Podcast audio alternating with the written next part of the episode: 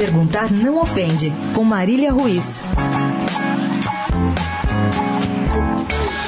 Qual é a lógica de se reintegrar alguém que não se suporta? Fácil, dinheiro. No caso de Felipe Melo no Palmeiras, podemos responder muito dinheiro. Em 38 dias, desde que Cuco o afastou da concentração, a novela passou da ousadura, neologismo inventado pelo volante, ao psicodélico. Resumindo, depois de afastado, Felipe Melo afogou as mágoas em taças de champanhe, mandou um áudio chamando Cuca de mau caráter, etc e tal para um amigo fantasma. O episódio, conhecido como Alto Grampo, gerou uma decisão da diretoria de afastá-lo definitivamente. O problema é que nenhuma proposta chegou e o castigo infanto-juvenil de colocar Felipe Melo treinando sozinho, olhando para a parede, virou um problemão. A Justiça do Trabalho não acha legal a atitude. A jurisprudência mostra isso. E os advogados do jogador notificaram o clube. O problemão mal gerido poderia custar uma multa milionária ao Palmeiras. Cuca, que disse que não contava mais com o jogador, foi então convencido, como funcionário do clube que é,